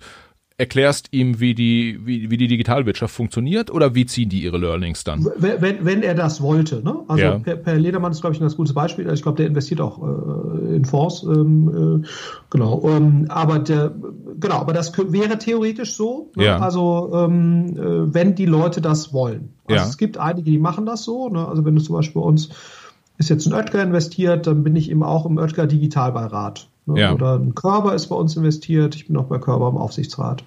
Ähm, mit Otto haben wir sehr viel auch über quasi die reine Rendite-Investoren-Beziehung hinaus inhaltlich zu tun. Da gibt es einen regelmäßigen inhaltlichen Austausch. Einige nutzen das, andere nutzen das nicht. Einige wollen auch sehr stark den Dealflow sehen, ne? also einige investieren und haben dann Interesse, sozusagen äh, bestimmte Startups aus bestimmten Bereichen, äh, die dann sehen zu wollen. Ne? Ja. Es gibt auch sozusagen äh, sogar so Leute wie Redstone, der Samulisieren, ich weiß nicht, ob der schon untergekommen ist, die machen, die, die betreiben Venture Capital Programme für Corporates, ne? also okay. mit einem ganz klaren strategischen Vorgaben. Das gibt's, das gibt's auch. Ähm, das machen wir jetzt zum Beispiel nicht. Ne? Also bei uns muss man sozusagen das Paket äh, kaufen, was, was wir anbieten. Ja. Es gibt aber auch Anbieter, wie gesagt, äh, wie Samuli, der das, der das dann customized macht. Ähm, ähm, es, es gibt's durchaus auch. Also da, da sind die Ansprüche äh, etwas unterschiedlich, was, was äh, sozusagen der, die Art des Inputs und die Frequenz des Inputs angeht, aber grundsätzlich ist das so. Ja. Okay. Okay. Ja. Ähm, hm, genau, was war die, die, die jetzt, nächste Frage? Ne, ne, nächster ähm, Punkt ist Vergütung. Wo, wo, genau. wo, ja, genau. Wie, wie verdient ihr euer Geld? genau, wo, wo kommt unser Geld her? Äh, wollte, ich, wollte ich elegant überspringen, die Frage? Nein, aber ist, ist, ist ja völlig fein. Das ist auch äh, letztendlich immer ähnlich. Ne? Das ist ja. bei allen ähm, äh, Private Equity äh, ähnlich. Ähm, es gibt eigentlich immer eine Mischung aus einer Management-Fee, die ist prozentual fix auf das Geld, äh, was, was committed wurde oder was bereits eingezahlt wurde, in der Regel äh, das, was committed wurde. Das heißt, wenn es einen 100 Millionen Fonds gibt, dann gibt es in der Regel eine Management-Fee von 2%. Ja. Bei ganz frühphasigen, kleineren Fonds auch mal zweieinhalb, aber 2% ist so die Regel. Ähm, das heißt, man kriegt dann eben auf 100 Millionen Fonds, kriegt man pro Jahr 2 Millionen Euro. Ja. So, das hört sich jetzt erstmal super an, aber du darfst natürlich nicht vergessen, ähm, das ist natürlich auch Geld, was du weniger investierst. Ja erstmal. Ne? Und du wirst ja trotzdem gemessen an den vollen 100 Millionen. Ja, ja. Ne, die du einzahlst. Also da, so und, und deswegen kann man auch in der Regel bis, wenn man entsprechende Rückflüsse hat, wieder die vollen 100 Millionen investieren. Das heißt, selbst wenn man jetzt, keine Ahnung, ungefähr äh, 10, 15 Millionen Euro für ein Management-Fee benötigt hat über die Zeit, ja. Jahre, kann man in der Regel, wenn man Rückflüsse hatte in Höhe von 15 Millionen, diese dann auch wieder reinvestieren, um auf die volle 100 Millionen zu kommen, die man wirklich investiert hat und die dann wirklich arbeitet. Ne? Aber ja, es gibt ja. aber die Management-Fee. Und dann gibt es eben eine, einen sogenannten Carry. Das ist letztendlich eine Beteiligung an der Überrendite. Das heißt also, wenn äh, ich die Mindestverzinsung, das kann ein Faktor sein, 1,3, 1,4 auf diese 100 Millionen, ne, bleiben wir bei dem Beispiel, also wenn ich mindestens 130 Millionen verdient habe, die geht erstmal komplett an die Investoren ja. und jeder Euro, der darüber hinausgeht, der wird, wird geteilt. So. Ja. Und der wird geteilt in der Regel in einem, im Verhältnis 80-20. Das heißt, der Carry, die Überrenditebeteiligung für das Management sind 20 Prozent. Ja. ja. So, das ist das eine, was ich, was ich bekomme. Also Management Fee 2 Prozent, in der Regel 20 Prozent Carry, also Überrenditebeteiligung. Das heißt, wenn jetzt ein Fonds 100, äh, 200, ein 100 Millionen Fonds 200 Millionen Euro generiert an ja. Rückflüssen, dann würde man von diesen 100 Millionen, die man an Überrendite äh, generiert hat, 20 abbekommen als Team. Also 20 Millionen würden an einen fließen. Ja, ja. Aber erst wenn alles wirklich hart zurückgespielt wurde äh, und so weiter. Ja. Ähm, so, so läuft das in der Regel. Und man hat in der Regel noch ein eigenes Commitment. Das heißt, von, wenn man 100 Millionen vorauflegt, muss eigentlich das Management mindestens 2 äh, Prozent, also 2 Millionen Euro auch selbst stellen. Ja. Ne? Ähm, aus, aus eigenen Mitteln. Im Prinzip so die erste Jahresgebühr quasi. Die, die muss man selber aufbringen nochmal. Genau, so, so ungefähr. Äh, äh, und die fließt dann äh, sozusagen und dann darauf dann letztendlich vier Millionen Euro erwirtschaftet werden. Ne? Also ja. in, der gleichen Logik, man verdoppelt das Geld, dann bekomme ich natürlich diese zwei Millionen Euro äh, auch noch. Ja. Äh, aber das ist dann auf Basis natürlich sozusagen dessen, was ich äh, äh generiert habe mit meinem eigenen Geld als Investment. Ja. So. Also, und da gibt es so verschiedene Spielarten. Wenn ich eine gewisse Rendite nicht erreiche, dann gibt es ein bisschen weniger Carry. Wenn ich eine gewisse Faktor 3 überschreite, kriege ich nicht 20 Prozent, sondern 25 ja, oder so. Ja. so. Aber äh, eigentlich ist es immer eine Mischung aus Management Fee und Carry. Okay. Mhm. Das heißt, wenn wir das mal so am konkreten Beispiel äh, grob überschlagen, man hat irgendwie, ja, bleiben wir dabei, irgendwie äh, Edding investiert 10 Millionen Euro bei euch. Ähm, das Geld liegt dann 10 Jahre bei euch, wird äh, investiert, ihr kauft, verkauft äh, äh, Unternehmen beziehungsweise deren Anteile.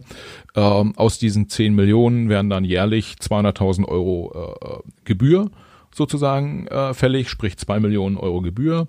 Und wenn man dann einfach mal sagt, Mensch, irgendwie ihr habt jetzt äh, da Anteile unterm Strich nach den zehn Jahren für 15 Millionen Euro verkauft, dann äh, würde sozusagen bei euch bleiben irgendwie die eine Million auf die über 10 Millionen, also auf diese 5 Millionen, die ihr zusätzlich äh, erwirtschaftet habt mit den Investments, plus nochmal die 2 Millionen Euro, äh, die ihr an, an Gebühren bekommen habt. Und äh, so ein Adding würde dann äh, 13 Millionen, äh, nee, 12 Millionen rausbekommen aus den äh, aus seinen 10. Ganz, ganz grob wäre das so. Ja, ja. Äh, nur zwei Einschränkungen.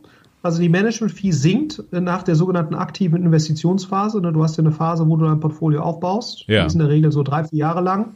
Und die restlichen äh, dann noch äh, sechs bis acht Jahre, je nachdem, wie lange dein Fonds läuft, baust du ja, machst du keine neuen Investitionen, sondern investierst nur noch in bestehende Unternehmen, ne, die ja. Folgerunden haben. Ja. Und dann sinkt in der Regel auch die Management-Fee. Das ist der ja. erste Faktor.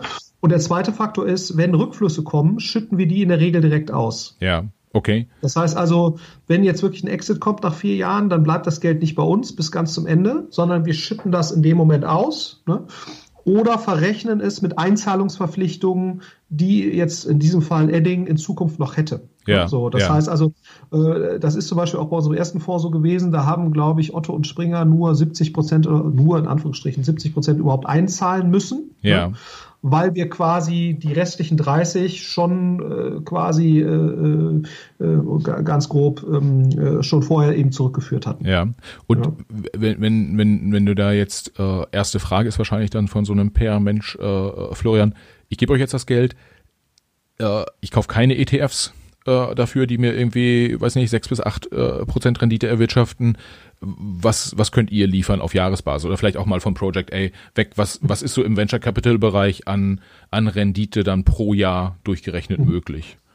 Ja, also ich glaube, das ist das ist eben so ein bisschen die Schwierigkeit. Ne? Also du hast, äh, es gibt schon im US-Bereich relativ zuverlässige Statistiken. In Europa hält sich die Zahlenbasis in Grenzen. Die beste Zahlenbasis in Europa hat eigentlich der European Investment Fonds, der halt der größte Venture Capital Investor ist. Und das zweite Problem ist, was du hast, die Durchschnittszahl ist hier nicht so wahnsinnig aussagekräftig, ja. weil du eine sehr hohe Spreizung hast ja. über die verschiedenen Quartile, was die Performance angeht. Im Top-Quartil, da bist du sehr gut zweistellig. Ne? Also äh, das heißt, also deutlich über 10 Prozent ich würde sagen, ein guter Venture Capital Fonds, wenn er sein Geld verdoppelt, der liegt wahrscheinlich so im Bereich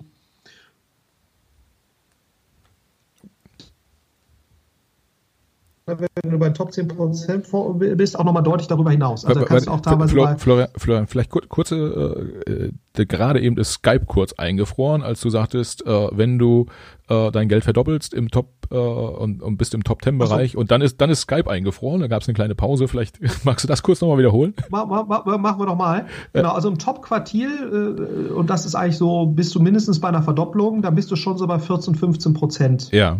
IRR, ne? also Internal Rate of Return, was letztendlich der Verzinsung entspricht. Ja. Top 10% bist du wahrscheinlich über 20%, würde ich okay. schätzen. Also wahrscheinlich sogar nochmal darüber hinaus, eher 25% plus.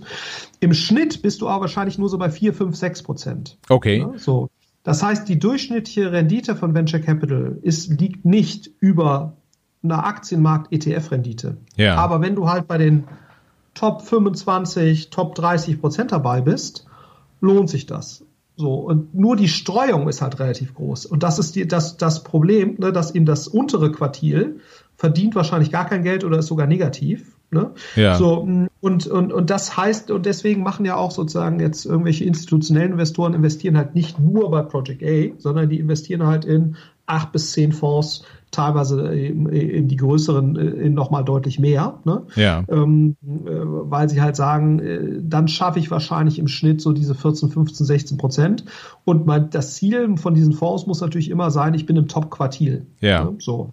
Ähm, äh, damit, damit sich das letztendlich lohnt, ne? weil du musst dich ja letztendlich fragen, okay, ich komme da über 10, 12 Jahre nicht an mein Geld, ne? beziehungsweise es kommt schon Geld zurück, aber ich kann es nicht kontrollieren, wie viel da kommt wie viel sozusagen IAA-Prämie benötige ich denn, ne, um diese längere Haltedauer zu kompensieren? Und ja. das ist natürlich schon eher eine Einstellungsfrage, aber deswegen macht es ja auch keinen Sinn, sein komplettes Geld in, in solche Themen zu investieren, ja. sondern selbst die wirklich großen Private Equity, äh, selbst die großen Pensionskassen und so weiter, die ja sehr langfristig denken können, weil sie ja über Generationen da irgendwelche Pensionsverpflichtungen haben, selbst die gehen wahrscheinlich nicht über 20, 30 Prozent oder sowas. Ne? Also das ist so die Quote, die man hört und viel davon ist auch Private Equity. Ne? Das ja. heißt also nicht Kern, äh, Venture Capital ist ja eigentlich eine, eine, eine Unter-Asset-Klasse zu, ja. zu Private Equity, aber äh, im Private Equity Kernbereich, so Buyout und sowas, bist du auch eher bei vier bis sechs Jahre Haltedauern ja. ne? Äh, oder fünf bis sieben Jahre und das Geld kommt auch kalkulierbarer zurück. Ja. Äh, das heißt, Private Equity ist da von diesen Eigenschaften noch mal ein bisschen besser und, und, und hat nicht eine ganz so hohe Streuung wie Venture Capital. Also die, die, die, die Rendite im Top-Quartil ist ähnlich. Ne? Vielleicht ist Venture Capital sogar einen Ticken besser, wobei das muss man sich auch immer in, Zukunft dann nochmal angucken. Äh, aber im Schnitt ist Private Equity besser und die Streuung ist natürlich nicht, nicht so hoch. Ja. Und du kriegst schneller dein Geld zurück. Ja, ja so, äh, genau. das, das, das zwingt mich ja jetzt quasi zu der Frage, äh, Florian, wie viel macht ihr dann bei, bei Project A? Äh, könnt, ihr könnt jetzt, du hast gesagt, irgendwie so langsam könnt ihr sagen, weil die erste, der erste Fonds schon ein bisschen älter ist. Ähm, äh, seid ihr ganz oben mit dabei? Äh, also von dem, sag mal so, du musst immer natürlich vergleichen, Fonds, die ähnlich alt sind wie wir. Ja. Ne? Und die einen ähnlichen Themenschwerpunkt haben, beziehungsweise Phasenschwerpunkt. Ja. Also nur die kann man eigentlich miteinander vergleichen, sinnvoll. So, und von dem, was wir wissen, ne, von sozusagen den größeren Investoren, mit denen wir ja sprechen, die ja diese Vergleichsbasis haben, sieht es schon so aus, dass wir, dass wir bei den Top 25 Prozent dabei sein werden. Aber, und das muss man natürlich auch äh, sagen, das hängt natürlich dann immer und das ist das Schwierige bei Venture Capital. Es hängt letztendlich immer, wenn du 25 Companies in so einem Portfolio hast, das ist jetzt bei uns so, in der frühen Phase wären es eher noch mal mehr, ja. in der späteren Phase ein bisschen weniger. Das ist etwas, was wir gerade noch vergessen haben. Also wir sind so bei 25. Äh, ganz frühphasige Fonds sind dann eher, haben eher doppelt so viele, äh, Venture äh, Private Equity Fonds eher so sechs bis zehn. Es hängt dann letztendlich von zwei, drei, vier Unternehmen von diesen 20 ab ob du auf die Rendite kommst oder nicht. Und das ja. ist natürlich ein sehr binäres Ereignis. Wir sind, äh, Venture Capital ist ein Hit-driven Business. Zurzeit ja. sieht das so aus, dass wir bei über 20 Prozent landen werden, sage ich jetzt mal letztendlich. Gegebenenfalls sogar noch äh, deutlich höher. Aber das hängt letztendlich von der Performance von zwei, drei Unternehmen ab. Und wenn diese Performance sich einstellt, im Sinne von, dass es da wirklich ein Exit gibt, dann werden wir entsprechend dastehen. Wenn es aber aus irgendeinem Grund dann doch nicht kommt, dann sieht es eben äh, nicht so gut aus. Ja. Ne? Und das ist eben so letztendlich die, die, die Schwierigkeit, dass halt Venture Capital ein Hit-driven Business ist. Ähm, also wir haben jetzt, ich würde sagen, eher drei, vier Unternehmen, die da die Hauptrenditetreiber sind und nicht eins. Das ja. ist schon mal nicht schlecht. Trotzdem sind wir eben darauf angewiesen, äh, letztendlich, dass natürlich sozusagen die Bewertungen, die ja zum Teil jetzt da noch auf dem Papier stehen, dass die sich dann auch wirklich realisieren lassen ja. äh, ähm, das, äh, für uns. Genau. Das heißt, ihr seid so ein bisschen wie die Musikindustrie, äh, ein paar Topstars, äh, die die Stadien voll machen und zumindest früher viele CDs verkauft haben äh, und ganz viele, die äh, in die man investiert und die entweder einen komplett Ausfall sind oder äh, vielleicht gerade mal so plus minus null erwirtschaften. Genau. Genau, und deswegen sind auch so Sachen wie so die Ausfallquote oder so ist gar nicht so relevant. Ja, also ja. ist immer so, werden immer nach Ausfallquoten gefragt und so das ist im frühphasigen Bereich gar nicht so relevant. Das, das Relevante ist weniger, hast du jetzt irgendwelche Ausfälle, sondern das Relevante ist, hast du irgendwelche Hits? Ja? ja, so, ja. Das, das, ist die relevante Frage. So, und und, und äh, wenn, du, wenn du Star Wars hast, ne, kannst du auch äh, 80 andere schlechte Filme machen, die überhaupt keine, du siehst immer noch aus, äh, als, ob, äh, als ob du der beste Filmemacher äh, äh dieses Planeten wärst. Ne? So, und, und, und so ein bisschen ist das bei Venture Capital auch. Ein Airbnb in der frühen Phase oder ein Zalando in der frühen Phase, dann ist äh, relativ viel egal, äh, ja, was du sonst ja. machst. Wenn, äh, das ist aber ein ganz guter Übergang. Wie findest du denn äh, diese, diese Perlen? Ähm, das ist, ist ja wahrscheinlich irgendwie ein, ein strukturierter Prozess, den ihr da, den ihr da macht und, und sehr zahlengetrieben, aber was zeichnet dann so, so Top-Gründer aus, äh, denen du, ich sag mal so, denen du den Geldkoffer noch hinterher tragen würdest, damit du unbedingt äh, bei denen investieren darfst? Ja, also das typische Muster, und das siehst du natürlich immer mehr, sind natürlich Leute, die vorher schon erfolgreich waren. Ja. Also die ihr nächstes Unternehmen machen. Uh, success breeds Success, sagt man immer so schön. Ne? So, äh, ob das dann natürlich immer so stimmt, kann natürlich auch sein, dass die da nicht mehr so richtig hungrig sind und so. Ne? Das ja. ist natürlich immer so. Ja, aber letztendlich klar, wenn du natürlich jemanden hast, der ähm, selbst schon mal erfolgreich gegründet hat oder im Umfeld eines Unternehmens war, N26 oder Zalando oder Delivery Hero da mit dabei war, ne? so, so jemand, der weiß, wie man sowas theoretisch macht. Ja. Ähm, das erhöht natürlich schon mal die Wahrscheinlichkeit. Und dann äh, ist natürlich immer das Thema, äh, lösen die ein Problem, was eine, große Relevanz hat ne? Ähm, und, und wo Leute dann wahrscheinlich auch bereit sind, irgendwie Geld für zu bezahlen.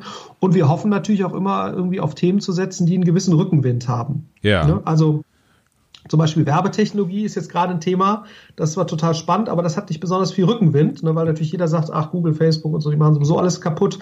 Aber wenn du jetzt gerade Digital Education hast oder Digital Health ähm, äh, oder alles rund um das Thema SaaS und Enterprise Software, die sehr stark von der Digitalisierung der Gesamtwirtschaft profitieren. Ja dann ist das ein Thema, wo du davon ausgehst, die, diese Themen haben wahrscheinlich die nächsten Jahre noch stabilen Rückenwind. Und das ja. erleichtert natürlich äh, sozusagen den Markteintritt. Das heißt, wir suchen Themen, versuchen Themen zu haben, wo du einen gewissen Gesamttrend äh, hast, der das Ganze unterstützt. Ja. Ähm, aber je frühphasiger du bist, desto stärker ist es eigentlich eine, eine Teamentscheidung und äh, letztendlich eine, eine Themenfeldentscheidung. Ne? Also beschäftigen Sie sich mit einem Thema oder Problem, was eine hohe Relevanz hat, äh, wo, wo eine Reihe von Trends sind, die, die sozusagen dem, äh, die positiv darauf einwirken werden. Ja und ist das ein Top-Team? Das okay. sind eigentlich so die, die wesentlichen Themen. Uh, das, und das, je später phasig du bist, desto stärker guckst du dir die Zahlen an, wie ist der Lifetime Value, wie sind die Kundenakquisitionskosten und so weiter und so ja. weiter. Das, das, heißt, ihr würdet jetzt sagen,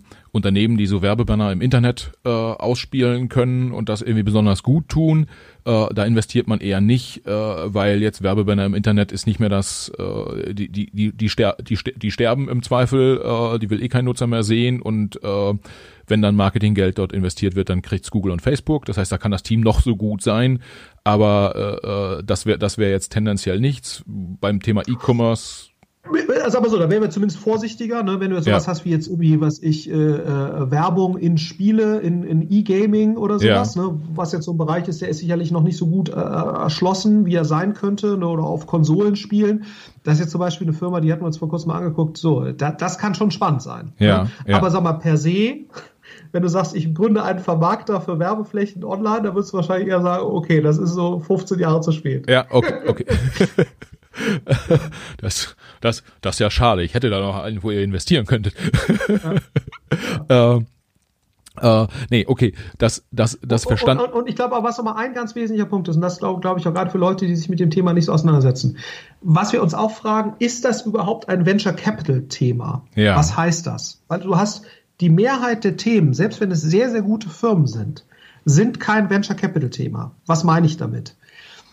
Ähm, Venture Capital heißt ja, dass du quasi dich dazu verpflichtest, in dem Moment, wenn du Geld von uns nimmst, zu versuchst, die, die Wachstumstrajektorie sehr steil zu stellen. Dass das ja. Thema eben, also die, die, die meisten Themen, ne, ja. die, selbst wenn es sehr gute Firmen sind, sind eigentlich gar keine Venture Capital Cases. Ja. ja äh, weil sie das Hit-Potenzial nach hinten raus nicht haben. Ne? Das können und, und, das können das können sehr gute Firmen sein und ich sage mal den Leuten, man muss sich halt fragen, was ist der richtige Operating Mode, ne, ja. sagen wir sozusagen für so eine Firma.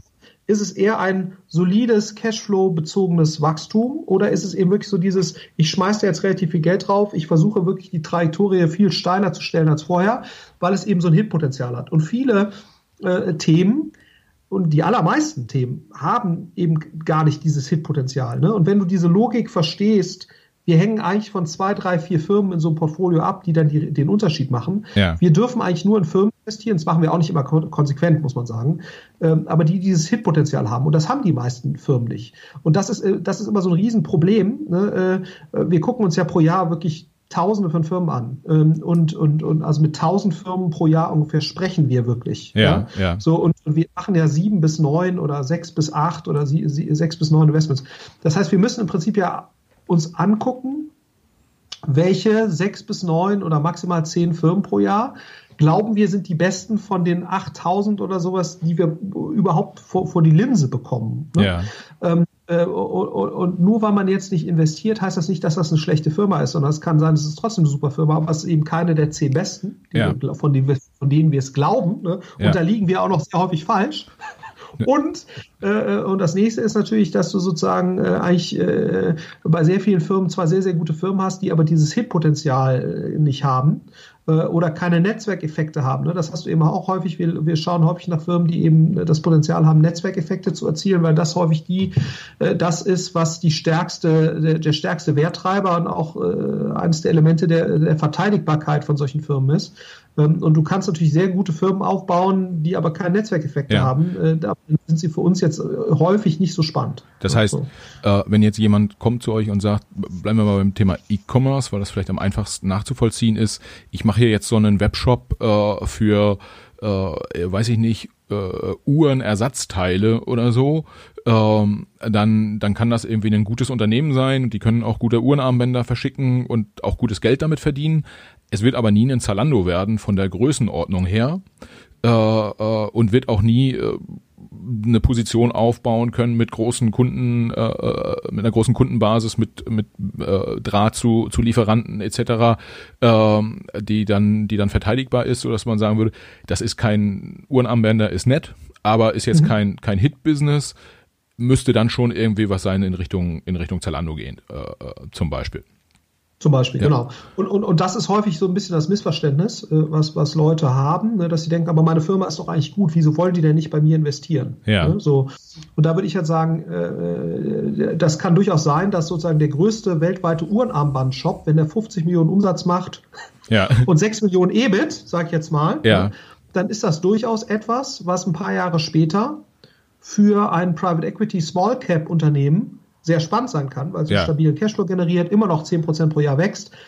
Ähm, das wäre aber nie ein Hit-Business gewesen, ne? wenn ja. das Maximum ist, der Unternehmenswert von diesem Unternehmen ist 50 Millionen. Ne? Dann, ja. äh, wenn das der Best Case ist, dann reicht das nicht äh, als Venture Capital Case, um dort äh, 5% äh, oder 10% des Unternehmens für 2 Millionen Euro ja. äh, im Rahmen einer Kapitalerhöhung zu übernehmen. Ja. Ne? Äh, äh, weil wir halt wissen, wir sind darauf angewiesen, äh, auf eben diese Returns, wo wir 20, 30 Mal unseren, unseren Einsatz wieder kriegen. Ja. ja. weil das sind letztendlich die Unternehmen, die es treiben. Ja, okay, wenn wir jetzt gucken, das, das ist ja sehr stark dann auch in Geschäftsmodell und Technologie äh, äh bedingt, dann hast du gesagt, ihr guckt auf die, auf die Personen auch, die das, die das machen, am liebsten Leute, die äh, äh, schon mal erfolgreich etwas äh, gegründet haben oder die bei einer an einer Gründung mitgearbeitet haben, ja als als als Mitarbeiter, das das geht ja auch. Das heißt, mhm. ähm, äh, das das ist ja auch so ein bisschen ein Track Record. Häufig kannst du aber ja viele Sachen gar nicht so richtig einschätzen. Wie, wie, wie viel ist Bauchgefühl dabei? Du kommst rein in einen Konferenzraum, da sitzt ein Team, die erzählen, äh, erzählen dir was ja, irgendwie, das, äh, gerade wenn wenig da ist, können die Zahlen irgendwie stimmen, müssen aber nicht und ist ja auch irgendwie, Ja, wie viele Leute in, in äh, drei Jahren irgendwie noch einen Metallarmbänder für ihre Uhren brauchen, ist so ein bisschen unklar, ja, irgendwie, ähm, und von verschiedenen Faktoren zu beeinflussen, die keiner, also es ist viel Glaube dabei. Absolut. Ähm, wie, wie groß würdest du sagen, ist der Anteil der Bauchentscheidungen bei euren Investitionsentscheidungen? Also in der frühen Phase, ne, also nicht Series A, wo ja dann ja. häufig schon Kunden da sind und so weiter. In der frühen Phase, wenn noch wenig da ist, äh, vielleicht ein, zwei Kunden, äh, ist, es, ist es primär eine Teamentscheidung. Ja. Ne? Und damit ist es primär eine Bauchentscheidung. Ja, ja. Also da jetzt irgendwelche Prozentsätze festzulegen, aber es ist auf jeden Fall größer 50 Prozent eine Bauchentscheidung. Traut man das diesen Menschen zu? Ja, ja. ja. Und, ähm, und dann hast du, wir versuchen das immer so ein bisschen zu rationalisieren, indem wir so ein hypothesengetriebenes Vorgehen machen. Also wir bilden Hypothesen die eintreffen müssen, damit das eben ein Hit wird. Ne? Ja. So, äh, das machen wir schon, aber letztendlich ist natürlich auch die Einschätzung dieser Hypothesen in der frühen Phase ist eine, ist eine Bauchentscheidung. Ja. Das ist, ist, ist ganz klar. Und je später phasig etwas ist, ne, äh, Series A oder noch später, wenn wir dann auch irgendwelche Folgeinvestitionen treffen, dann hast du Kohorten in der Regel, dann hast du Kunden, egal ob B2B oder B2C, du kannst, hast Kundenzufriedenheiten, du hast Churnraten, wie lange bleiben Kunden, da hast du sehr, sehr viele faktische Indikatoren. Ja und dann verschiebt sich das natürlich total. Äh, ne? Und, und, und auch Menschen, die durchaus äh, auf dich eigentlich einen komischen Eindruck gemacht haben, wenn, wenn die ihren Weg finden. Und ich glaube, das ist nochmal so unternehmerischer Erfolg, hat sehr, sehr viele Gesichter. Ja, ja. das ist sozusagen, äh, man darf da, glaube ich, nicht zu stark ein Schema ähm, anwenden. Ne? Ja. Ähm, äh, sondern ich glaube, das ist ja das Charmante, ne, dass eben sehr viele Menschen sehr unterschiedlich, äh, auf, auf sehr unterschiedliche Art und Weise äh,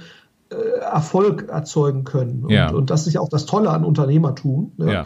Ähm, und, und, und ich glaube, wenn, wenn sich der Erfolg dann in Indikatoren zeigt, äh, dann scheinen die ja auch dann auf dem richtigen Weg zu sein. So.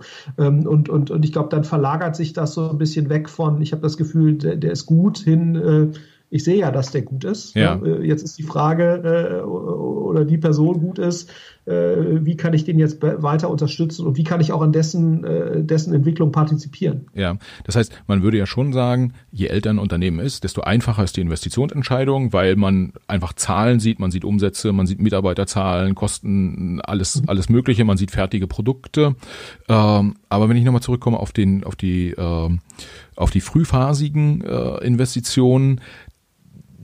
Investitionen, gibt's da eigentlich, also du oder dein Team muss ja auch einen Draht finden zu den zu den Gründern, weil ist ja so ein bisschen wie eine Ehe, die ihr da, die ihr da eingeht. Ja, äh, intensiver als eine Ehe häufig. merkst du eigentlich, äh, ich glaube, es ist nicht zu viel versagt, wenn ich gesagt, wenn ich sagen kann, du bist auch schon über 40. Äh, äh, mhm. das, äh, Klar. Äh, das heißt irgendwie, du hast ja wahrscheinlich auch mit Leuten zu tun häufig, äh, die tendenziell auch mal 20 Jahre jünger sind als du und einen, einen anderen Blick auf die Welt haben als als wir beide auch. Mhm. Äh, ist das ein Thema bei euch? Also äh, ja, gibt es einen Generationenkonflikt? Ich würde es nicht Konflikt nennen, aber es ist schon so, ähm, äh, erstmal ja, also die persönliche Beziehung ist wahnsinnig wichtig. Gerade natürlich bei kompetitiven Deals, also ja. bei Gründern, wenn du einen erfahrenen Gründer hast, wenn die was Neues machen, dann sind wir ja nicht die Einzigen, die da investieren wollen, ja. sondern da wollen viele investieren. So, und dann versuchen wir natürlich die rationalen Argumente vorzubringen. Wir haben ja hier als Project A ein großes Team und wir können dich supporten und so weiter. So, aber natürlich, äh, wir haben total viel relevante Erfahrung und haben ganz viele Sachen schon gesehen. Aber klar, die persönliche Beziehung äh, muss, ist, ist ganz wichtig und das, das hat auch eine Sympathiekomponente, ja. um dann letztendlich in so einen Deal reinzukommen. Und, und ganz klar ist es so, dass wir versuchen, auch im Investmentteam und natürlich auch in der Partnerschaft, wie das ja jede professionelle Beratung oder sowas auch macht, ne, ne, ja. ne, konsequent Nachwuchsarbeit zu betreiben. Ne? Und, und das ist auch sozusagen ein, ein, eine Eigenschaft, die sozusagen, die du in den USA sehr stark siehst, dass eben die erfolgreichen Venture Capital Firmen Genau wie das McKinsey oder BCG oder so auch machen. Da ist völlig klar, ne, wie junge Partner nachgezogen werden, wie die dann auch sukzessive die Verantwortung übernehmen und wie auch alte Partner wieder rauskommen. Ja. Ne? Also äh, und, und das ist äh, total wichtig und das wird jetzt auch eine Phase sein, die, die wir jetzt äh, vor uns haben, zu gestalten, wie läuft eigentlich genau dieser Übergang. Also ich glaube, wir sind ziemlich gut mittlerweile in der Nachwuchsarbeit ne? und was da konsequent äh, auch sein muss, ist, dass natürlich die etablierteren Partner dann auch irgendwann äh, das Zepter übergeben und das hat eine, eine, eine Machtkomponente ja. eine Einflusskomponente und es hat natürlich auch eine monetäre Komponente. Ne? Und, ja, ja. und da gibt es viele Vorbilder, äh, wie das bei McKinsey oder so läuft, ne? ohne dass ich uns jetzt da damit vergleichen wollte. Das wäre natürlich toll. Aber da kann man natürlich sich abschauen, wie man Generationenübergänge äh, gut gestaltet ne? und wie da Modelle sind, ähm, wie dann eben junge Leute in die Verantwortung kommen und dann eben auch sozusagen in die Partizipation kommen. Und das sind Themen, äh, die, die, das sind genau solche Themen, die jetzt anstehen und die darf man auch nicht versemmeln, ne? ja. weil wenn man das nicht schafft und diesen Generationenübergang äh, verpasst, dann ist man in der Tat irgendwann ne, als, äh, als äh, gut, es gibt irgendwie Alan Patrickhoff, der macht auch mit 80 noch gute Venture Capital Investments, aber der ist jetzt eher die Ausnahme ja. Ja, äh, von Greycroft, der Gründer von Greycroft. Ähm, die meisten ähm, äh, Venture Capital Firmen äh, in den USA werden wahrscheinlich schon getragen von Leuten, die zwischen, was ich, äh, zwischen 25 und 45 sind, ne, ja. ne? so, oder, oder gerade die frühphasigeren. Im Private Equity Bereich ist das aber was anderes.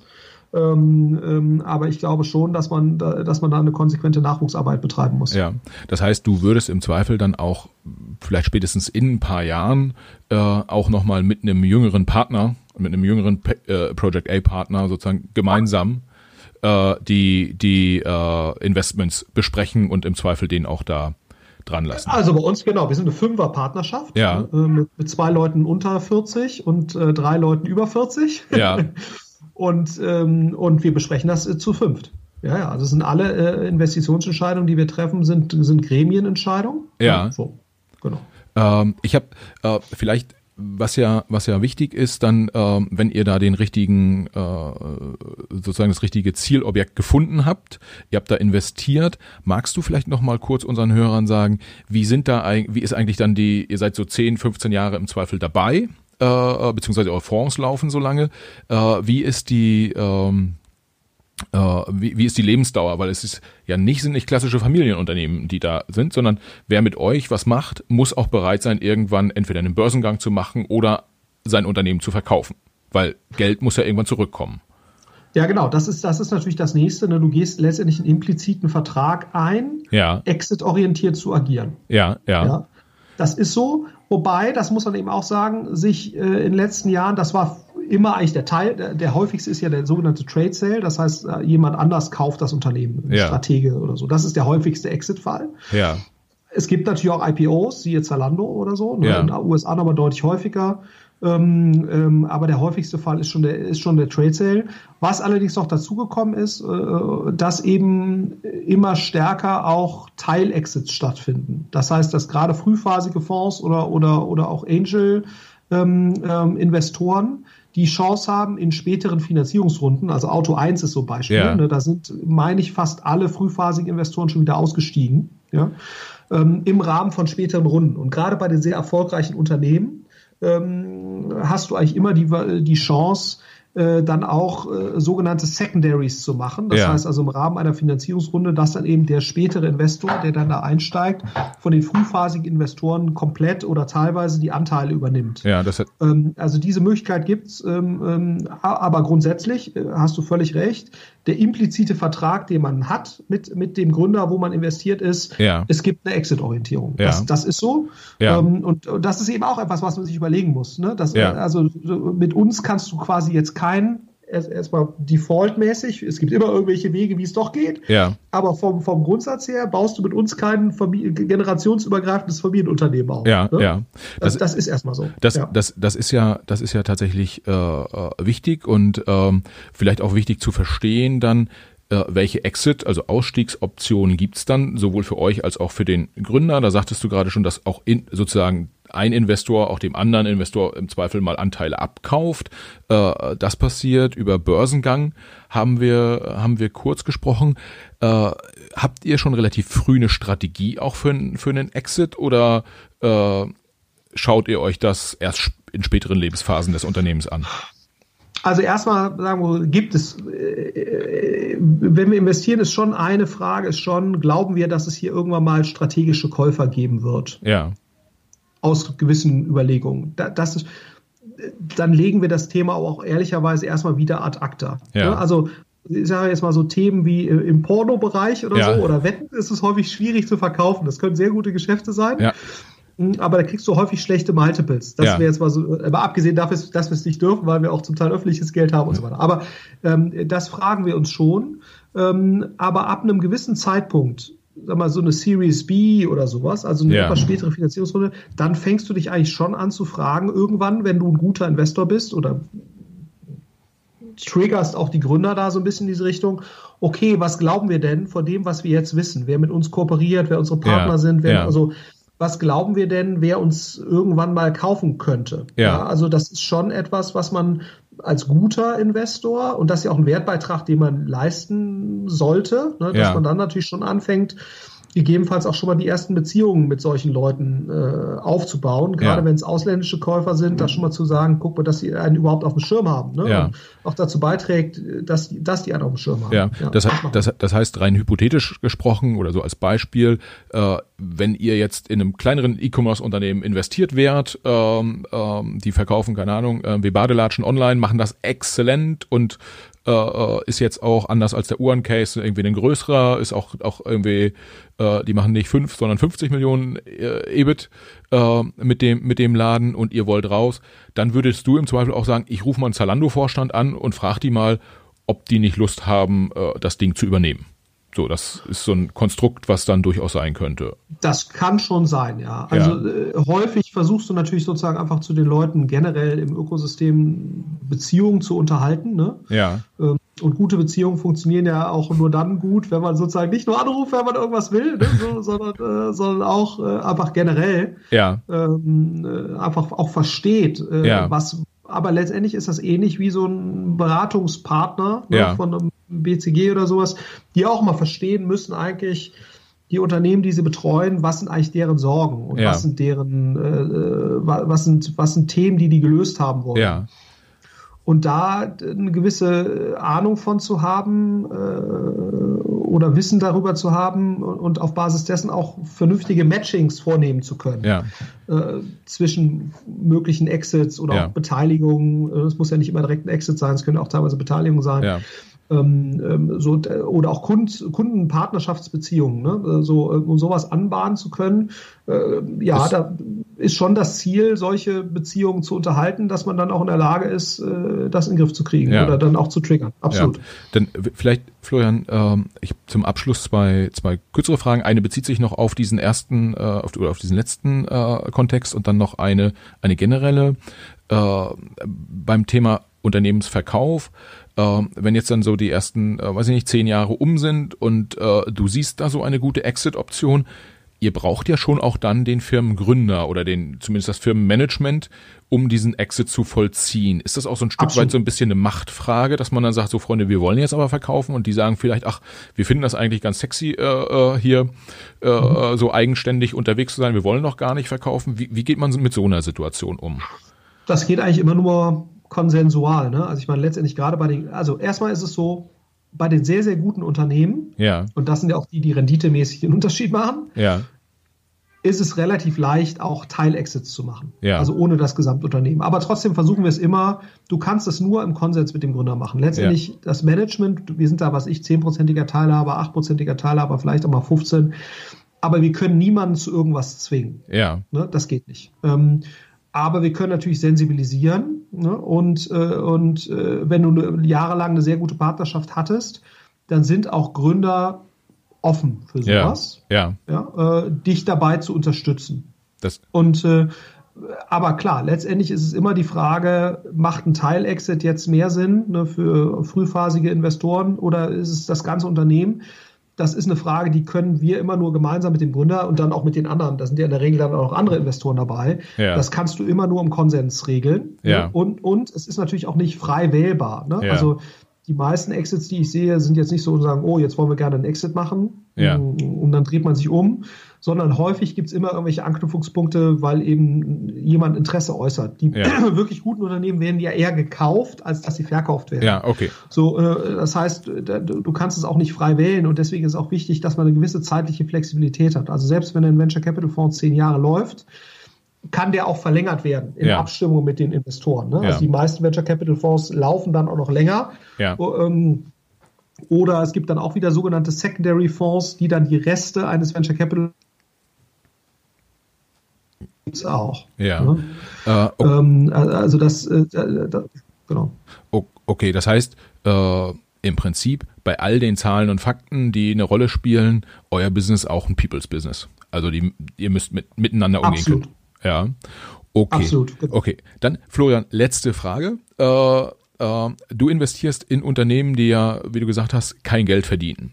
Äh, zumindest zu dem Zeitpunkt, wenn ihr investiert. Viele verdienen dann noch später Geld. Wenn wir uns jetzt umschauen, ich sag mal, jetzt äh, Zalando haben wir schon häufiger im, im, im Podcast jetzt genannt, aber About You ist im Zweifel halt auch nochmal so ein Thema aus dem Bereich E-Commerce, ähm, aber auch, auch äh, Netflix äh, oder Amazon, äh, um auf der internationalen Ebene zu sein, sind Unternehmen, die lange kein Geld oder wenig Geld äh, verdient haben äh, und im Prinzip aus der deutschen Wirtschaft äh, hört man ja ganz oder hörte, jetzt ist ein bisschen weniger geworden, viele Stimmen so nach dem Motto, das macht keinen Sinn, äh, äh, da zu investieren, wir brauchen diese Geschäftsmodelle nicht, das verdient alles kein Geld, das ist alles nicht solide, äh, da wird so viel Geld verbrannt. Ich, ja, irgendwie, äh, ich weiß nicht, ob es irgendwie Familie Görz war oder Familie Deichmann, die, die äh, noch Anfang der 2010er Jahre gesagt haben, das mit Zalando, das ist irgendwie kompletter Unsinn, äh, äh, da, da Schuhe durchs Internet zu schicken.